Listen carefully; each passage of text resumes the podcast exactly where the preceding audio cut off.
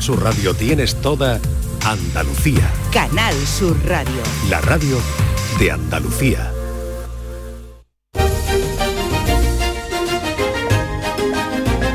En Canal Sur Radio, Días de Andalucía, con Carmen Rodríguez Garzón.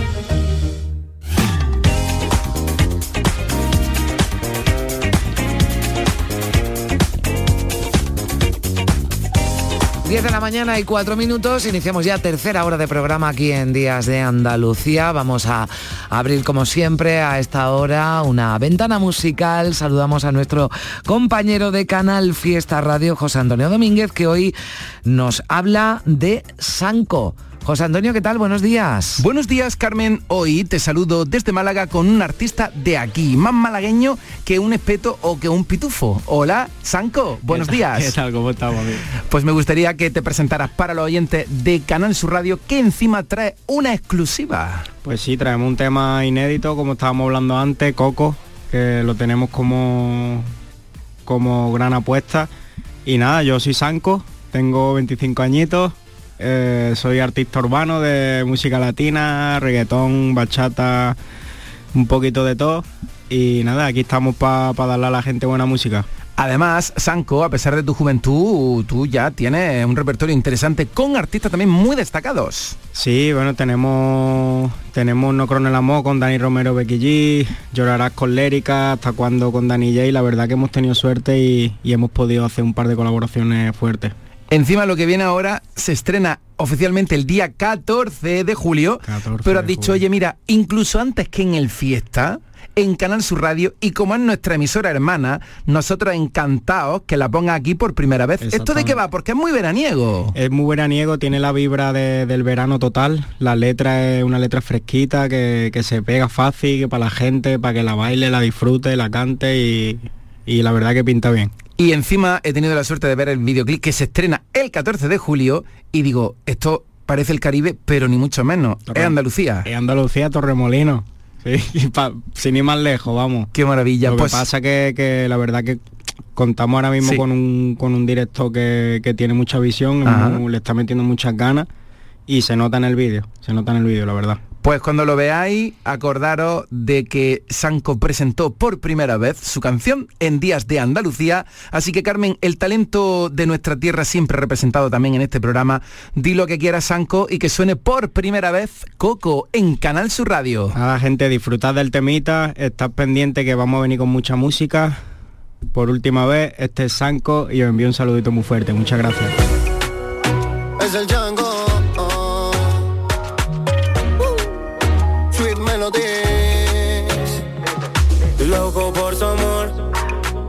así vivo yo. No me falta nada cuando ella está. Esa sensación al oír su voz me pone a volar por encima del mar. Aunque digan que estoy loco, coco, coco, coco, nada. Y lo que diga la calle sobre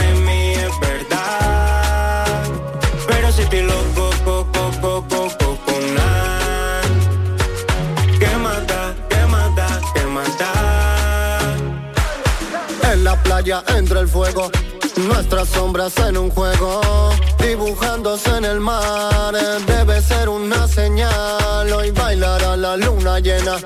Al compás de este tema, tu silueta en la arena se iluminará. Mm, piénsalo. Mm, piénsalo. Mm, piénsalo.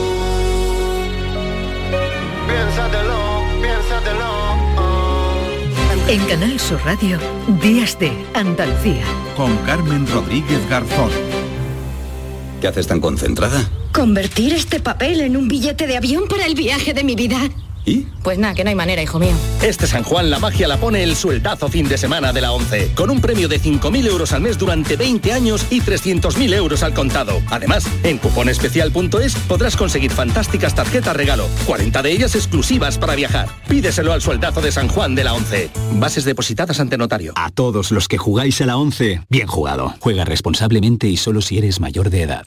Gente de Andalucía te invita a descubrir desde el Hotel Barceló en Punta Umbría la oferta turística familiar de la costa onubense. Uno de los mejores hoteles todo incluido por su lista interminable de beneficios para toda la familia y una ubicación única. Gente de Andalucía.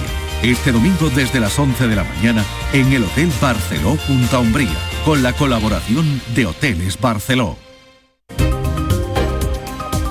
Días de Andalucía. Con Carmen Rodríguez Garzón. Canal Sur Radio. La primera libertad del silencio. Música.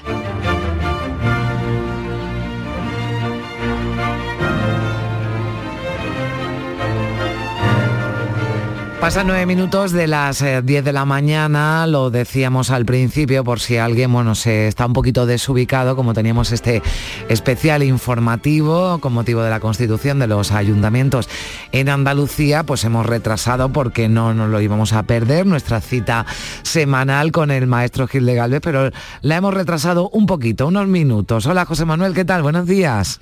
Buenos días Carmen, hoy con mucho jaleo, ¿no? Sí, bueno, pues eh, es el día, es el día en el que se constituyen los ayuntamientos, las casas de las ciudades, de los pueblos de, toda Andalucía. Así que, bueno, hemos querido dedicar la, primera hora y además durante toda la mañana, lo venimos recordando, van a eh, los oyentes de cada provincia van a estar informados puntualmente de lo que ocurre en los eh, ayuntamientos de su ciudad y de su provincia. Pero nosotros ahora José Manuel, vamos a ponerle un poquito de música a la mañana, que eso nunca viene mal, sea como venga, venga como venga la mañana, haga calor o llueva, y de música, muy buena música, que es la que siempre no, nos traes. Hoy, ¿quién es nuestro protagonista? Cuéntanos. Bueno, eh, esto que está sonando... Sí, eh, maravilloso, que suena una, una, potencia. Yo aquí lo estaba, estaba hablando de los ayuntamientos y digo, le, eh, está dando una entidad todo esto que estamos contando, esta, esta música que me acompaña, ¿quién es? ¿Qué es? Bueno, eh, cualquiera que lo oiga diría, esto es Mozart, ¿no? Pues no es Mozart, es Fernando Sor. Hoy traemos una historia aquí que es mm. eh, eh, maravillosa y además que tiene una buena parte de descubrimiento. es, oro molido lo que hoy vamos a hablar. estamos hablando que Fernando Sor es para los guitarristas uno de los eslabones más importantes en la historia de la guitarra española que ocupa todo el comienzo del siglo XIX pero es que eh, Fernando Sor estuvo 10 años en Málaga, algo que se sabía, eh, pero algo que no estaba tan controlado es que fue administrador de la Real Fábrica de Naipes de Macharabiaya. O sea, esto, es, esto es, un, es, un, datazo esto. ¿eh? él tenía ese empleo oficial del gobierno que le permitía componer y tocar. Bueno, te voy a glosar un poquito rápidamente la figura de Sor. Bueno, fue un personaje muy viajero. Estuvo en Barcelona, Madrid, Málaga, Jerez, Córdoba, Valencia, eh, también en pequeños municipios como Macharabiaya, pero es que tiene una historia en la cual él era militar y llegó con la invasión francesa, se afrancesó. Luego vamos a explicar por qué, porque tiene mm. su sentido, ¿vale? Eh, entonces, claro, tuvo que abandonar España y estuvo en Berlín, en Londres, Moscú, San Petersburgo, en París, donde falleció y pasó los últimos años de su vida. Pero su importancia no es solo para la guitarra, sino es un grandísimo compositor que ha estado invisibilizado y se toca básicamente nada o muy poco. Mm. Le puso música al funeral del zar Alejandro, a la coronación del zar Nicolás I. Su ballet Cendrillón inauguró el Teatro Bolshoi de Moscú. O sea, es que estamos hablando de un primerísimo... Totalmente. Estamos hablando de, de, eventos y de creaciones importantes, ¿no? Además, fíjate, yo sin saberlo, José Manuel te decía, es que esto suena con una solemnidad, ¿no? Y, eh, sí, sí, es un compositor. Claro, por eh. eso acompañaba, ¿no? Esos, esos actos solemnes, esos eventos, ¿no? De tanta importancia por todo el mundo, sí. Efectivamente, lo tuvimos en Andalucía, él nació en mm. Barcelona, se formó en la abadía de Montserrat, por eso tiene una formación tan sólida porque era el mejor centro donde se formaban los músicos en España en aquel momento. Conoció la música de Mozart, de, Haydn. Mm. y para los guitarristas, mira, las piezas que destacan para los guitarristas, eh, las variaciones sobre la flauta mágica, la fantasía opus 30, la fantasía elegiaca, tiene muchísimas, muchísimas piezas. Y Sor fue muy grande para los guitarristas porque eh, logra hacer su música muy simple y muy sencilla de oír y muy facilitada técnicamente. Y eso no es porque no tuviera calidad, sino todo lo contrario, porque la sencillez está solo al alcance de unos pocos.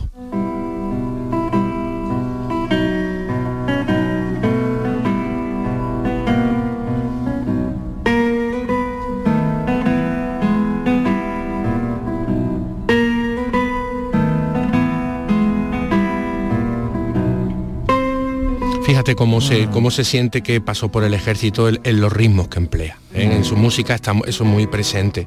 Se formó en la Academia del Ejército de Matemáticas de Barcelona y ya se le sitúa en 1800 en Madrid. Y en 1802 eh, llega a Málaga eh, como un joven oficial del ejército. y fíjate tú, empieza a hacer música, ¿de acuerdo? Y te voy a leer una, una, cita de Saldoni que dice, hallándose de guarnición en Málaga o muy cerca de esta ciudad, dio el cónsul de Austria, que se equivoca y Saldoni era el de Estados Unidos, el señor Kirkpatrick, un gran concierto en que reunió todo lo más elegante y notable que encerraba Málaga, en el cual tocó Sor un solo de contrabajo con variaciones que dejó admirado y sorprendido a cuantos los oyeron. Dice, se celebraban las sesiones de la malagueña Organización de Conciertos dirigida hasta 1813 por el guitarrista Fernando Sor Estamos, estamos eh, en una persona muy implicada en la vida de la música musical de Málaga. Luego hay otra mm. anécdota del año 1805, mm. eh, a través del cónsul de Austria, porque llega un, italiano que se llamaba Augustus Bossi, que era médico y también era un gran guitarrista al que Sor le dio clase.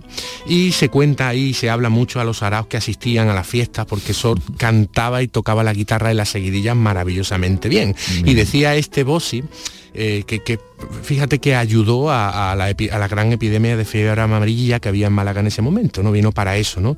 Y dice que detrás de tocar Sorel solo se atrevía a tocar una pieza que se denominaba Yo cosí contrabandista, que le salía muy bien.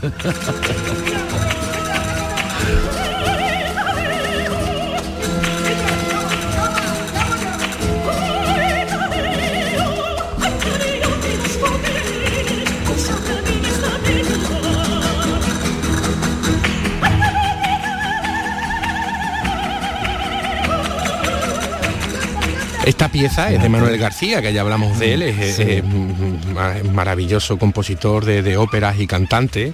Eh, está bien que los oyentes oigan esto para que dibujen una, una Málaga y una Andalucía de finales del siglo XVIII, comienzo del siglo XIX, no tan gris como pudiéramos pensar, sino más bien todo lo, más bien todo lo contrario. ¿no? ¿eh? Se montaban buenas fiestas, ¿no? sí, sí. El señor Sor y el médico. Efectivamente. Bueno, tenemos otro dato de la, de la investigadora Vega García Ferrer de que compuso para el Corpus Christi de la Catedral de Málaga en 1809 otra pieza maravillosa, siendo Tadeo de Murguía el primer organista de la catedral que era gran amigo suyo. Pero no solo se componía música religiosa, escucha esta seguidilla instrumental de Tadeo de Murguía.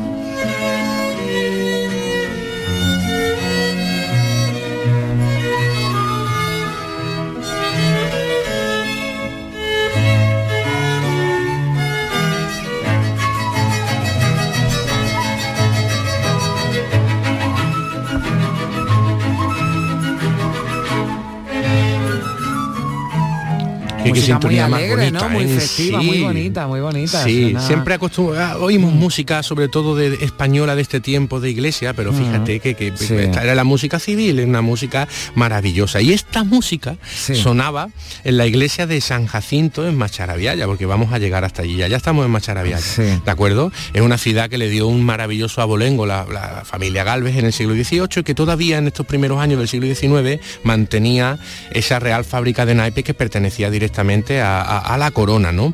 Y digamos que no se sabe bien por qué el oficio de militar eh, Sor lo, lo, cambia por este.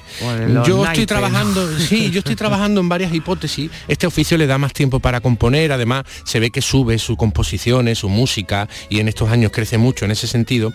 Pero yo creo que probablemente esté María Rosa de Galvez detrás, que era la, hija de, de, uno de los hermanos Galvez, que mantenía muchas conexiones con la corona y con gran amiga de Godoy. Yo creo que por ahí, si, si no, no, me, mm. no, me cabe duda cómo, cómo llega a administrar y a tener este oficio. Bueno, pues en, eh, sabemos muchas cosas de lo que ocurre en Macharabiaya porque eh, fue, digamos, em, juzgado por la Santa Inquisición. ¿De Ah, acuerdo? bien, y ahí, que aparezca, ¿no? Ahí recogido, ¿no? Pero este trabajo es ya casi propio de Navarro, ¿eh? De Manuel Navarro. sí, fíjate. que nos ha traído, sí. Eh, Sí, sí, es interesantísimo. De- ten en cuenta que los expedientes, ya que la Santa Inquisición daba sus últimos coletazos, pero en los expedientes de la Santa Inquisición dan mucha información porque dan información del retrato de la persona. Se habla de los libros que tenía Suárez en su casa, porque se registraron, y resulta que lo denunciaron porque mm, eh, decían que, digamos, era muy libertino y muy ligero a la hora de hablar de, de- de- de la iglesia, ¿no? Mm. Eh, mm, básicamente el expediente era por, por blasfemia y bueno, eh, decía cosas... ¿no? Que no, bueno, que igual. Eh, no. sí, bueno, de- decía, pues, te voy a decir ver, aquí, venga, dice, alguna, dice- que se puedan dice decir, ¿no? Venga. Dice que en la cena se le oyó decir que Moisés y Jesucristo eran unos politicones y que todo era invento de frailes, ¿vale? Imagínate, Bueno, ¿no? en esos tiempos decir eso, ¿no? Pues claro, era como... Eh, Sí, sin embargo era una persona muy muy practicante y se dice que esto lo decía para, digamos, ser un chulo y galantear ante las damas, ¿no? Para provocar Eh, un poquito, ¿no? sí. Hacerse el interesante, ¿no? Efectivamente. Bueno, pues, avanzamos un poco adelante y vamos a oír ahora él desde el ejército español ante la invasión francesa compuso muchas canciones patrióticas. Aquí está una de las más famosas que cantaban muchos soldados. Vivir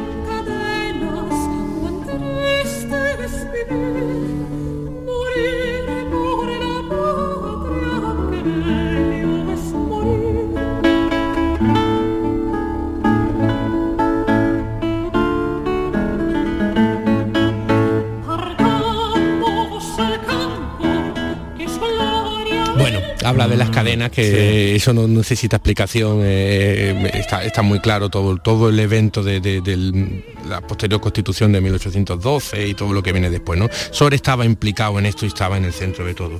He traído también un detalle de una música de Sor que sigue sonando también en la Semana Santa, porque hizo una marcha fúnebre maravillosa que se estrenó, eh, eh, bueno, fue para el entierro del zar Alejandro, y eh, Ricardo Dorado la arregló para marcha de procesión y, es una auténtica maravilla. Más que una marcha de procesión, es una marcha de vocación. Vamos a oírla.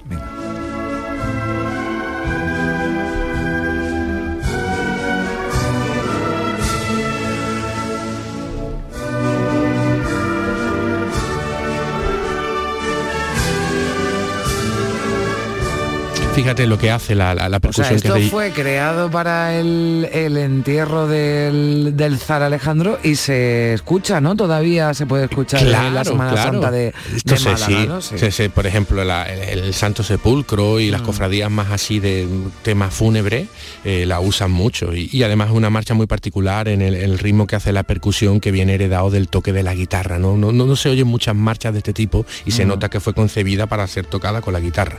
Bueno, te voy a, tocar te voy a, a tocar, te iba a decir. Venga, no, bueno, te sí. voy a a si tú quieres coger el violín y te quieres poner, tú sabes que yo siempre, siempre dispuesta, dime. Sí, mira, voy, vo- voy a contarte la última historia de hoy, Sí. porque esto da, esto da para mucho. Mira, ¿por qué sea francesa Sor? Porque Mm. Sor se encuentra en el año 1810 cuando llegan los franceses a la ciudad de Málaga y está aquí defendiendo Málaga, porque él era, llegó a ser capitán del- de la milicia voluntaria de Córdoba.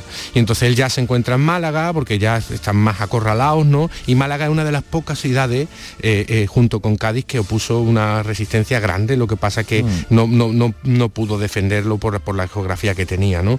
Y eh, básicamente las tropas francesas llegaron a Málaga por lo que la calle Mármoles, por la, por la, por la, por la playa de Welling.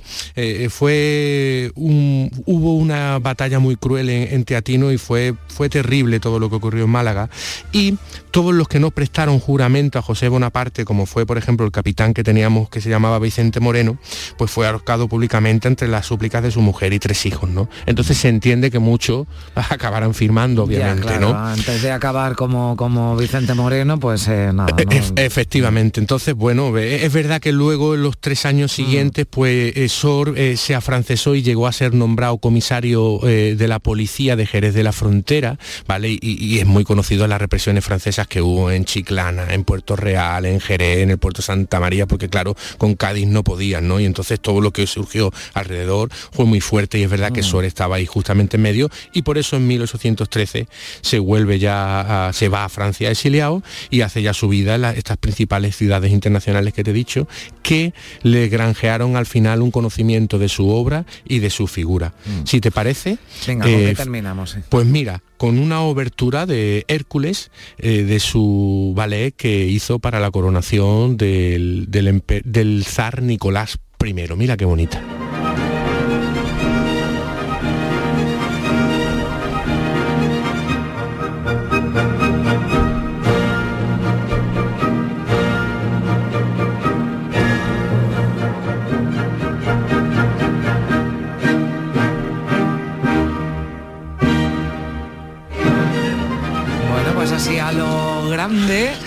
Nos despedimos también. Es siempre un placer, pero me gusta hoy haber conocido algo más sobre Fernando Sor, que también además nos lo cuentas cada, cada semana. Te mando un abrazo muy fuerte y nos eh, saludamos. Y nos hablamos abrazo, el próximo Carmen, sábado. pronto. Gracias. Buen sábado.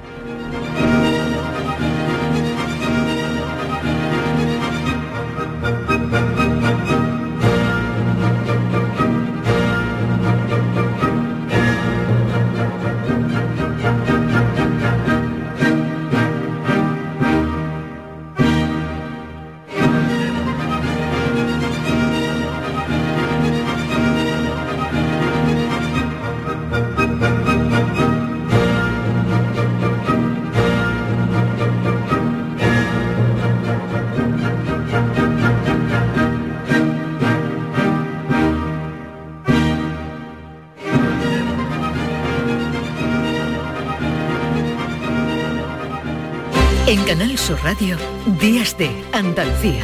Con Carmen Rodríguez Garzón.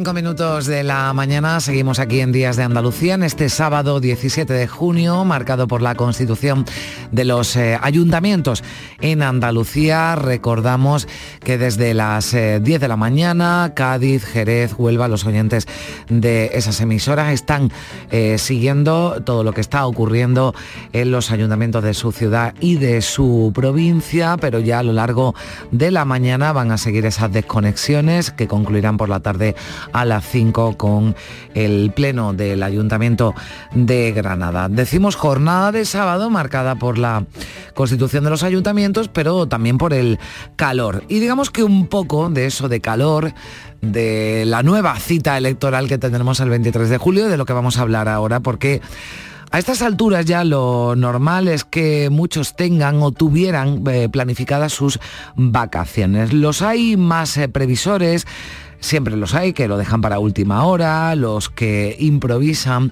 pero claro, se han hablado, se ha hablado mucho de esa convocatoria electoral, de las opciones que hay, como cada vez que vamos a las urnas, de que seamos llamados para formar parte de una mesa electoral. Claro, ¿qué ocurre? Si nos llaman, tenemos ya el viaje contratado, ¿cómo está afectando esto a las reservas de cara al verano que va a comenzar ya en los próximos días y ya mismo muchos empiezan sus vacaciones? Saludamos a esta hora a Juan José Peláez, que es vicepresidente de la Federación Andaluza de Agencias de Viaje. Juan José, ¿qué tal? Muy buenos días.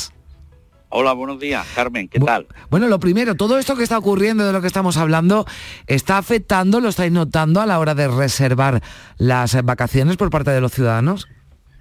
Claro, totalmente. Hay una incertidumbre total. eh, La gente eh, viene a la agencia, viene al local y, y bueno, y lo que hace es siempre, pues, eh, se hace la misma pregunta. Pero claro, ¿y cómo reservo?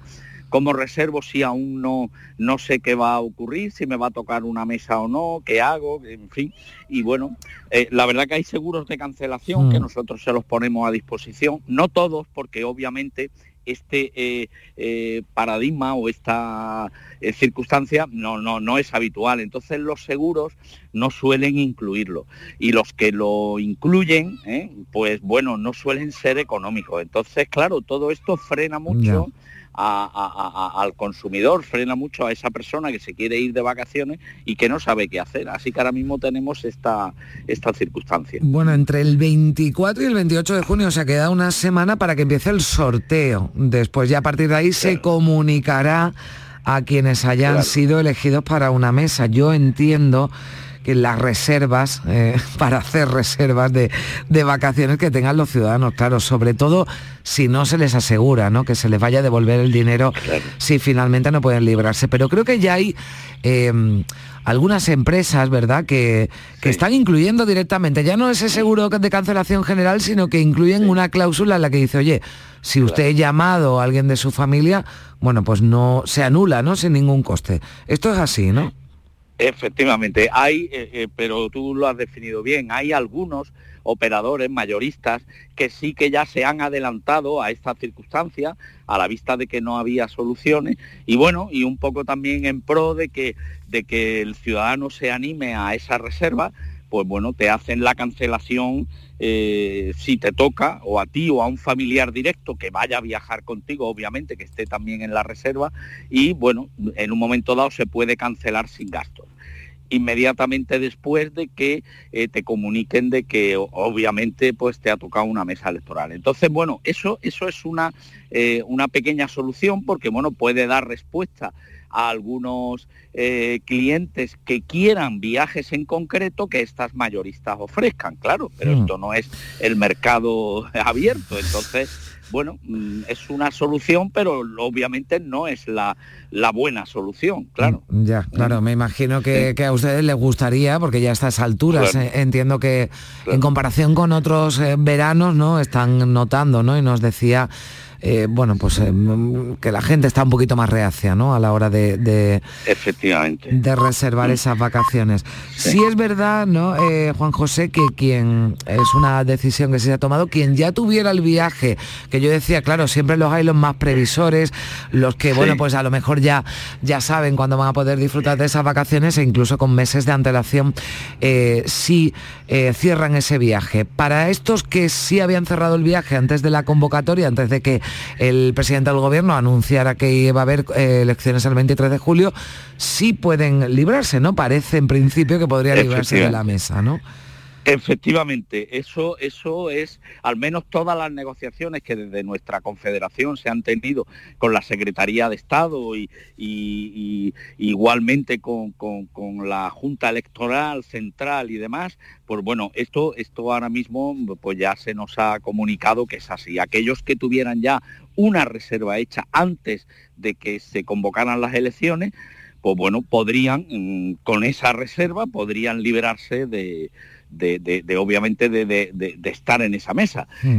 Para esa gente sí que hay una solución, pero claro, imagínate Carmen, hay muchísima gente que desde que se dijo que entrábamos en convocatoria electoral hasta la fecha, pues quiere darle una solución a sus viajes y, y la verdad que se encuentra con muchos problemas y nosotros estamos Claro. ahí teniendo un frenazo en reservas brutal, ¿no? En fin. Bueno, eh, yo, me imagino estamos. que cuando se den a conocer las mesas habrá una avalancha ¿no? para Sí. contratar lo- lo- los, los viajes. Los viajes. Claro, eh, es que yo mirando por aquí, claro, porque todo esto, mm, hay una norma general, ¿no? Pero que después son las juntas electorales de zona las que tienen que decidir. Entiendo, claro, que es que no diga, es que esto no es blanco y negro, porque eh, se recoge, ¿no? Como, como excusa, digamos, para no formar parte de una mesa, bueno, pues que eh, una- un evento familiar de especial relevancia. Claro, pues, pues un evento familiar de especial relevancia, si uno ha cogido un viaje con la familia, entiendo que puede ser, pero puede haber una Puede junta ser. electoral de zona que lo acepte y otra no. y otras que no, Claro. efectivamente. Esa eh, ante esas circunstancias también no lo plantea el cliente. Dice, bueno, porque luego también hay familias que unos están en, en Andalucía, aquí en nuestra tierra, otros están en otra comunidad y dicen, bueno, claro, vamos a sacar todo el viaje. Te traen ya incluso un localizador de reserva porque quieren hacerlo todo en conjunto y tal.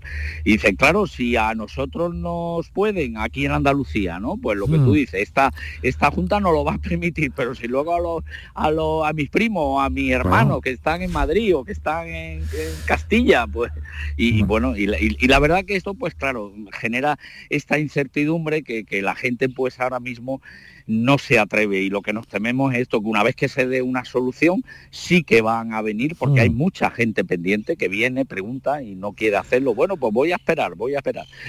Y sí que nos tememos que puede haber, pues eso, una pequeña avalancha de gente preguntando, luego ya las reservas también, pues puede Ya. que muchas de ellas pues, pues, pues ya estén agotadas o estén limitadas, bueno, en fin. Esto va a ser Eh, como cuando se abre, dicen, venga, en, en 12 horas se puede empezar a adquirir las localidades para un concierto y está todo el Sí. mundo allí.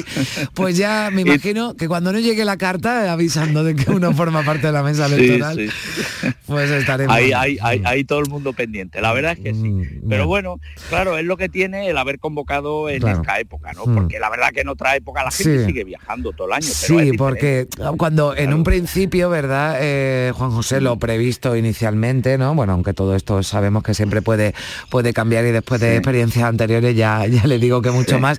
Bueno, cuando se decía en diciembre, es verdad que es una época también de movimientos, pero movimientos más de, de familia. ¿no? No tanto ya de, de- Claro. de viajes organizados como en verano Claro. o, o trayectos más cortos quizás, ¿no? Y menos, y menos días. Claro. Pero claro, el verano es que estamos hablando de gente que puede perder una cantidad importante, porque oye, si uno Sí, coge un viaje con tres, cuatro miembros de su familia a cualquier país de- del mundo, y si ya hablamos de destinos más lejanos, pues se puede dejar un, un pellizco ahí. Pero bueno, Un pellizquito, sí. pues si le sí, bueno, y luego también... dígame, dígame. Claro, y luego mm, eh, eh, eh, también a tener en cuenta de que, a ver, es el primer verano, entre comillas, un tanto eh, eh, normal, ¿no? Hmm. Entonces, vamos, hay una tendencia a grandes viajes, a largos viajes, como tú antes lo has dicho, claro, no es lo mismo irte de viaje pues a Málaga o irte a Cádiz o tal que, que coger e irte a Asia o Claro. irte a América, ¿no? Entonces el coste y el desembolso de dinero es muy importante. Por eso también, pues todo el mundo dice, no, pero si yo ya había planificado de ir a Argentina este año, pues claro, ¿y cómo, y cómo me meto en esto, no? Después, Ya. en fin. Bueno, pues eh, estamos. veremos en qué, en qué queda. Seguro que vamos a conocer muchas historias cuando ya se den a conocer eh, la composición de, de las mesas, a ver cómo se resuelve y también, bueno, pues le, le emplazo a Juan José a que hablemos ya cuando eh, ya el que se haya librado eh, quiera planificar en, ya en, en esos días las vacaciones que ahora están retrasando. Ha sido un placer, le agradezco mucho, vicepresidenta de la Federación Andaluza de Agencias de Viaje, Juan José Peláez, que, no, que nos haya atendido en esta mañana de sábado. Que tenga buen día, gracias. Igualmente, Carmen, Adiós. un abrazo. Ahora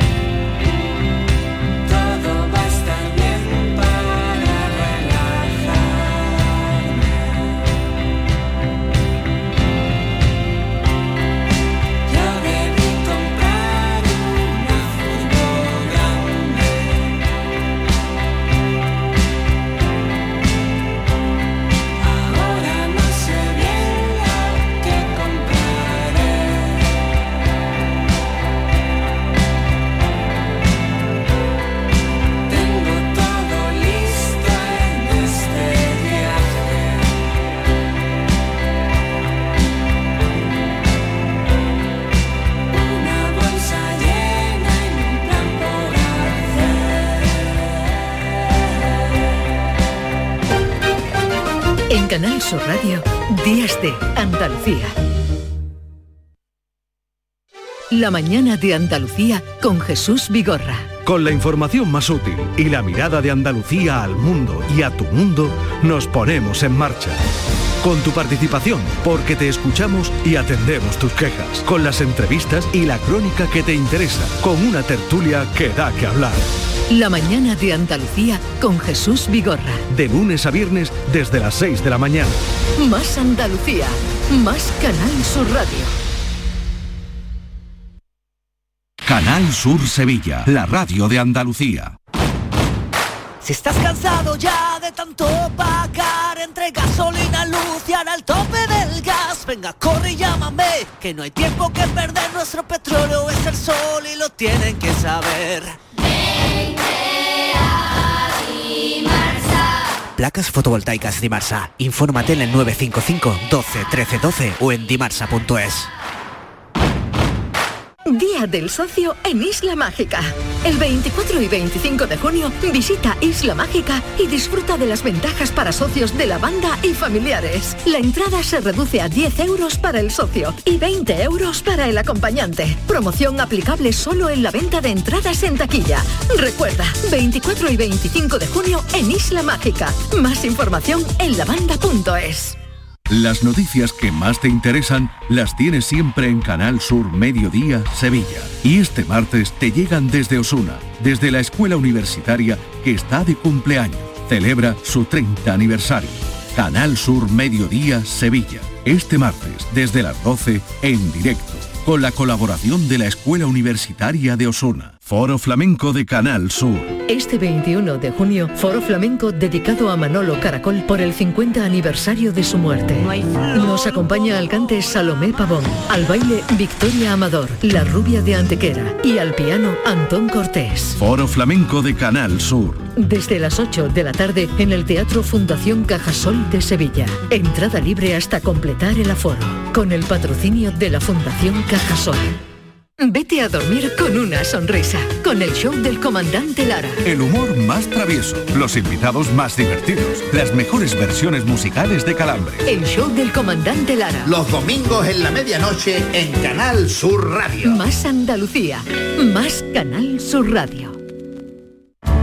Días de Andalucía. Con Carmen Rodríguez Garzón. Canal Sur Radio.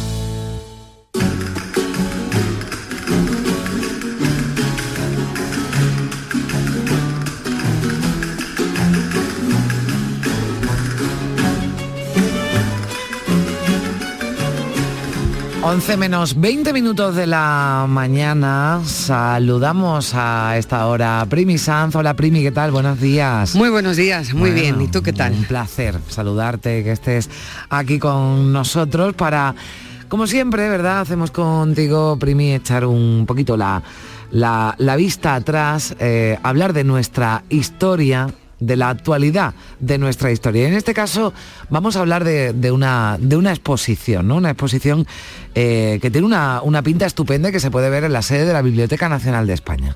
Claro, ahora por si en verano, porque está hasta el día 3 de septiembre, ahora si en verano se le ocurre ir a Madrid, porque como está desierto es un buen sitio para ir, pues se va a la Biblioteca Nacional, que hay aire acondicionado a veces excesivamente, y podemos ver esta exposición que se llama El exilio intelectual español en Puerto Rico. Es una exposición muy interesante porque esta parte del exilio español no es muy conocida, igual que hemos sabido Mm. mucho de lo que pasó en México o en Argentina o incluso en Estados Unidos, en Nueva York, donde se fue la familia Lorca. Sabíamos muy poco de este exilio y allí ha habido personajes andaluces fundamentales. Allí se exilió Juan Ramón Jiménez y Zenobia, María Zambrano, Francisco Ayala, en fin. ¿Qué, qué os parece si comenzamos ambientándonos un poquito, Venga. escuchando a Juan Ramón hablando del retorno fugaz? bandera, sonreír, vilano, alada primavera de junio, brisa pura, qué loco fue tu carnaval, qué triste. Todo tu cambiar trocóse en nada, memoria llega a abeja de amargura. No sé cómo eras, yo que sé que fuiste. en fin, el exilio, ¿no? Que con esa carga emocional tan, tan grave. Mm. El comisario de esta exposición es otro andaluz, Carmen Ernesto Estrella Cózar, que vive entre Granada, que es su ciudad de nacimiento, y Sí. Nueva York. Y eh, se educó allí en Estados Unidos, se formó en Columbia, ha sido profesor de Yale, eh, mm, eh, promotor cultural, es poeta, es músico, en fin, si te parece, lo sí, saludamos. lo saludamos ya que lo nos está escuchando. Hola Ernesto, ¿qué tal? Muy buenos días. Bueno, qué bonito, qué bonito recibir una llamada y escuchar la voz de Juan Ramón Jiménez. Creía que le estaba llamando él o qué. Pues, Sí, no, no, suele ser habitual los sábados. Mm. Bueno, esto eh, eh, em, estaba, nos decía que qué bonito, ¿no? Eh, despertarse con la, con la voz de Juan Ramón Jiménez. La, la voz no, pero en esta, en esta exposición sí que hay muchas cosas muy interesantes, ¿no? Que nos desvelan una, una parte muy desconocida, ¿no? Quizás de ese, de ese exilio, ¿no? De, de- de Juan Ramón y de otros intelectuales españoles en, en Puerto Rico, Ernesto. Sí, totalmente. Estamos hablando de Puerto Rico, una isla pequeña del Caribe que en el contexto del exilio, pese a su, pese a su tamaño, digamos, se convierte en un destino muy de grandes, grandes figuras de la cultura y de la intelectualidad española del exilio, donde terminan gente como Ramón Jiménez, María Zambrano, Pau Casals, Pedro Salinas, eh, nuestro Francisco Ayala de Granada, que pasan periodos en la isla, que se instalan y que deciden que, que quieren que se les entierre ahí, como por ejemplo en el caso de Pedro Salinas. O sea que no es un destino cualquiera, es un destino muy diferente también al de, al de otro destino del exilio.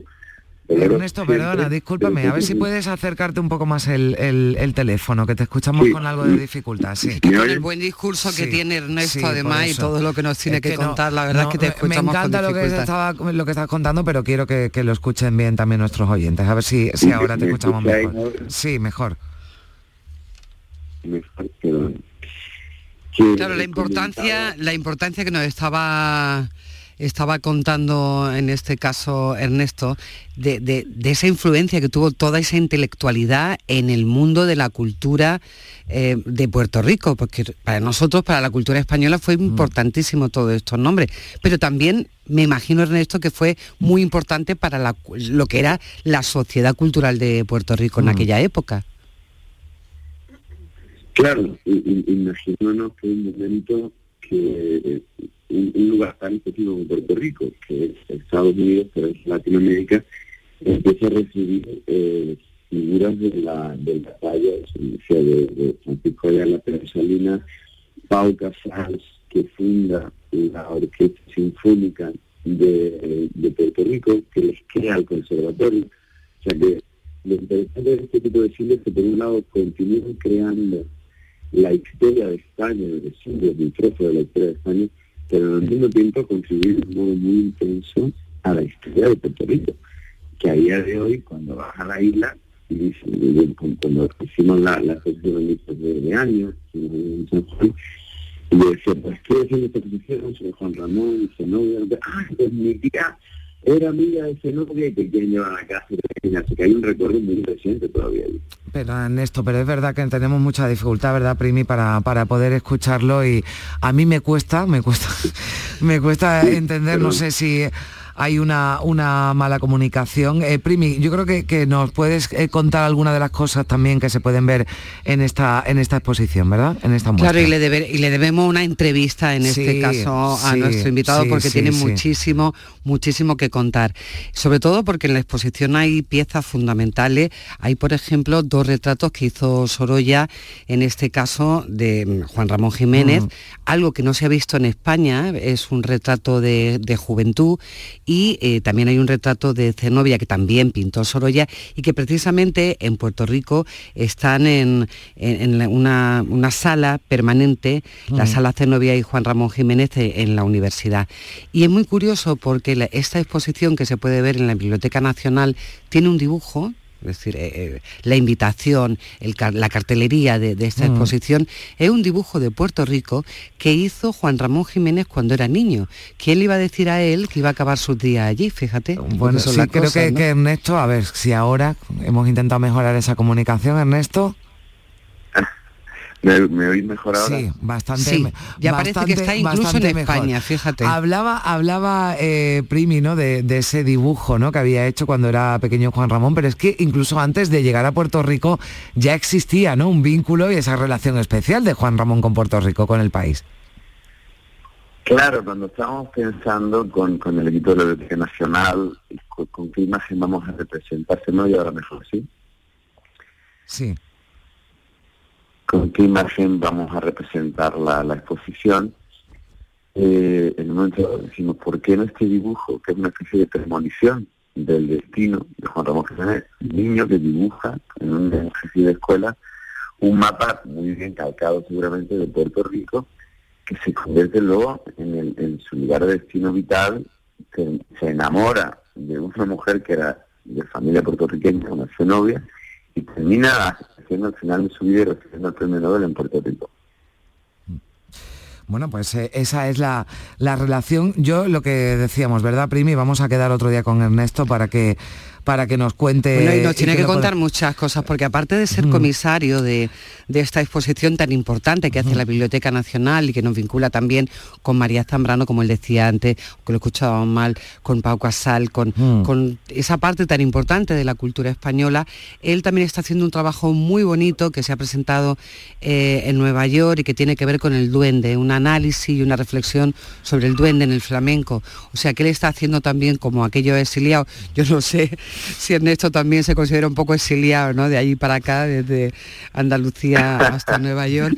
Pero en fin, por ahí, por ahí va la cosa y haciendo patria andaluza en, en las tierras americanas, ¿no? Bueno, pues cuando Ernesto vuelva un poquito del exilio, se acerque un poquito más, nosotros le invitamos a que pase por aquí, que podamos tener esa conversación como nos gustaría, enterarnos bien de, de- de todo, de, de esa exposición y de otros muchos proyectos que, que tiene, eh, que tiene adelante. Ernesto, muchísimas gracias.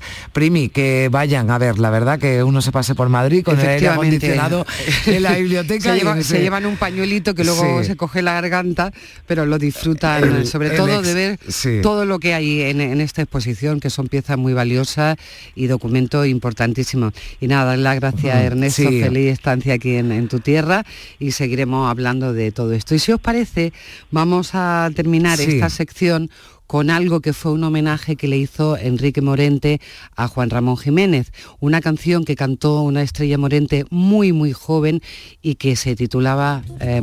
Hasta la semana que viene. Adiós, Primi.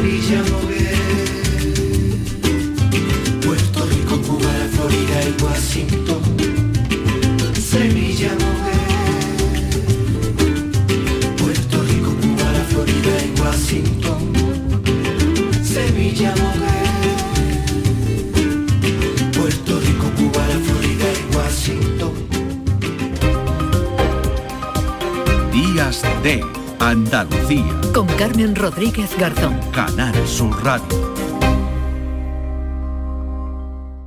Este fin de semana volvemos a disfrutar de la radio contigo en Gente de Andalucía, con todo lo que nos ofrece nuestra tierra y con su gente. Déjate seducir por todo lo que tenemos y síguenos. Gente de Andalucía. Con Pepe da Rosa. Este fin de semana desde las 11 de la mañana en Canal Sur Radio. Más Andalucía. Más Canal Sur Radio. Canal Sur Sevilla, la radio de Andalucía. En Logística Castillo disponemos de terreno para estocaje de contenedores y maquinaria portacontenedores para la manipulación y reparación de los mismos. Instalaciones con almacenaje en ambiente, refrigerado y congelado. Todos los servicios de transporte multimodal y gestión logística integral al cliente adaptado a sus necesidades. Logística Castillo, tu gestor estratégico en Sevilla para todo el sur peninsular. Los frigoríficos del ahorro, los frigoríficos Nevir. Selección de frío o congelador, motor inverter para bajo consumo, enfriamiento rápido, silenciosos. Sí, sí, frigoríficos Nevir. En blanco o inox, puertas reversibles. Ya lo hemos dicho, somos los frigoríficos del ahorro. Nevir, en las mejores tiendas.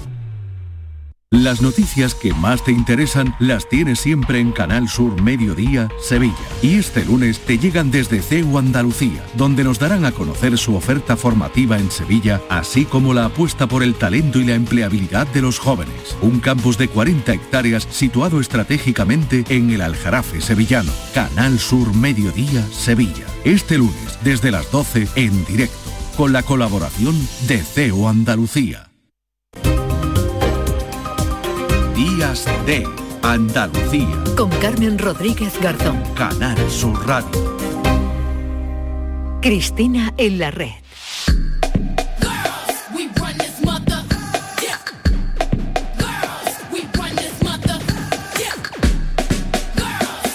Cristina Consuegra, ¿qué tal? Muy buenos días. Buenos días, qué maravilla Bueno, empezar así, por anda favor. que no, yo ya estoy ya, ya se me van los pies, ya porque vamos, vamos a terminar porque tengo ganas de, de bailar. Bueno, esta música, esta Beyoncé tan poderosa para dar paso a nuestra invitada, ¿verdad, Cristina? Sí, voy a presentarla con un fragmento de Intensa, su ensayo. Estamos hablando de Ana Requena y Ana Requena escribe esto.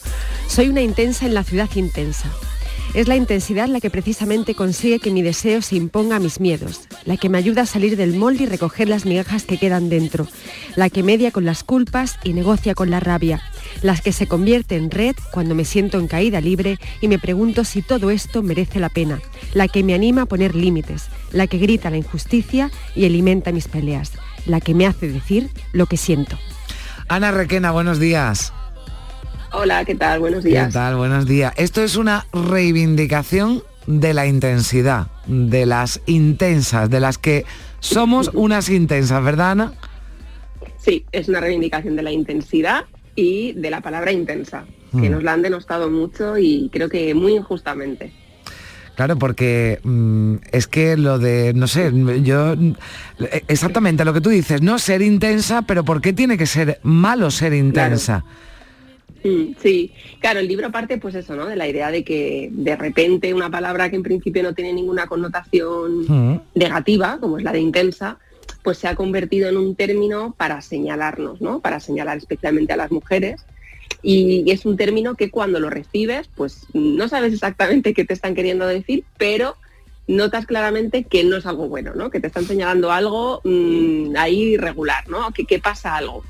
Y a partir de esa idea, ¿no? Porque que yo noté mucho pues a mi alrededor, en mi vida, pero en la vida de mis amigas, de un montón de mujeres alrededor, pues empecé a construir esto, ¿no? Decir, oye, ¿qué es, qué es lo que está pasando, no? Mm, Se está convirtiendo eso, ¿no? Intensa en el nuevo histérica, eh, ¿qué, qué es lo que hay de malo, ¿no? En la intensidad, cuando precisamente la intensidad es un motor, ¿no? Que personal y, y colectivo que, que sirve para un montón de cosas buenas.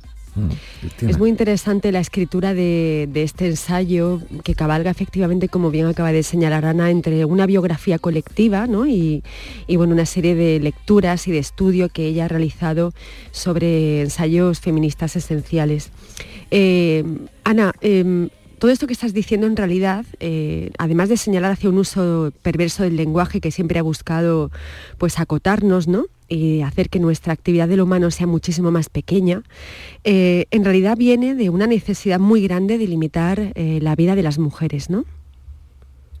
Sí, de limitarnos, de, someternos de alguna forma, ¿no? Que suena, suena grande, pero tiene que ver mucho con eso, porque en la medida en la que tú calificas sistemáticamente a las mujeres cuando las mujeres piden, cuando las mujeres se quejan, cuando las mujeres reivindican, cuando las mujeres ponen temas incómodos sobre la mesa, cuando las mujeres quieren, no sé, sentir ¿no? en sus propios términos o quieren poner las normas, cuando tú calificas todo eso ¿no? y le pones una etiqueta y esa etiqueta tiene una connotación negativa, pues obviamente lo que estás haciendo es mandar la señal de que ahí hay algo mal, de que ahí hay algo mal en ti, de que tú estás haciendo algo que está mal, de que tú estás transgrediendo un límite que no deberías, que si lo estás transgrediendo, entonces prepárate para las consecuencias, ¿no? Pues eso, para que te llamemos tal o cual, para ser inapropiada, para ser inadecuada, para quedarte sola, para no tener ¿no? determinadas cosas. Entonces, claro, es, eh, es como un límite, ¿no? Nos están limitando, eh, bueno, para no cambiar algunos aspectos de la realidad que muchas veces son muy sutiles, claro, no estamos hablando de, de grandes normas, ¿no? Estamos hablando de la realidad cotidiana, de la intimidad, ¿no? Y, y, la igualdad también se disputa en la intimidad. La igualdad se disputa en la intimidad y claro, es un terreno escurridizo, porque ahí, pues eso, ¿no? No, no, no están las normas claras. Pero sí es un terreno pues que obviamente ocupa muchísima parte de nuestra vida, que tiene una importancia fundamental para la vida de cualquier persona, y que se produzcan y que se sigan produciendo estas dinámicas nos genera muchísimo malestar. Estamos sintiendo to todo el rato que hay algo mal en nosotras y que estamos haciendo algo mal nosotras y que somos eso, ¿no? Unas unas intensas como si eso fuera algo malo. Claro, lo que pasa es que queremos, ¿no? Queremos cambiar ciertas normas. Pues, por ejemplo, queremos cambiar que, que, que no podamos enfadarnos o que la ira sea algo siempre reprobable o mal visto eh, en una mujer. Pero queremos también poder hablar de, emociones sin que eso sea nada wow, ¿no? Eh, loco ni, ni excéntrico queremos poder eh, ¿no? cambiar también ciertas normas de, de lo que se puede hablar, de lo que no, de cuándo, de, de lo que sentimos.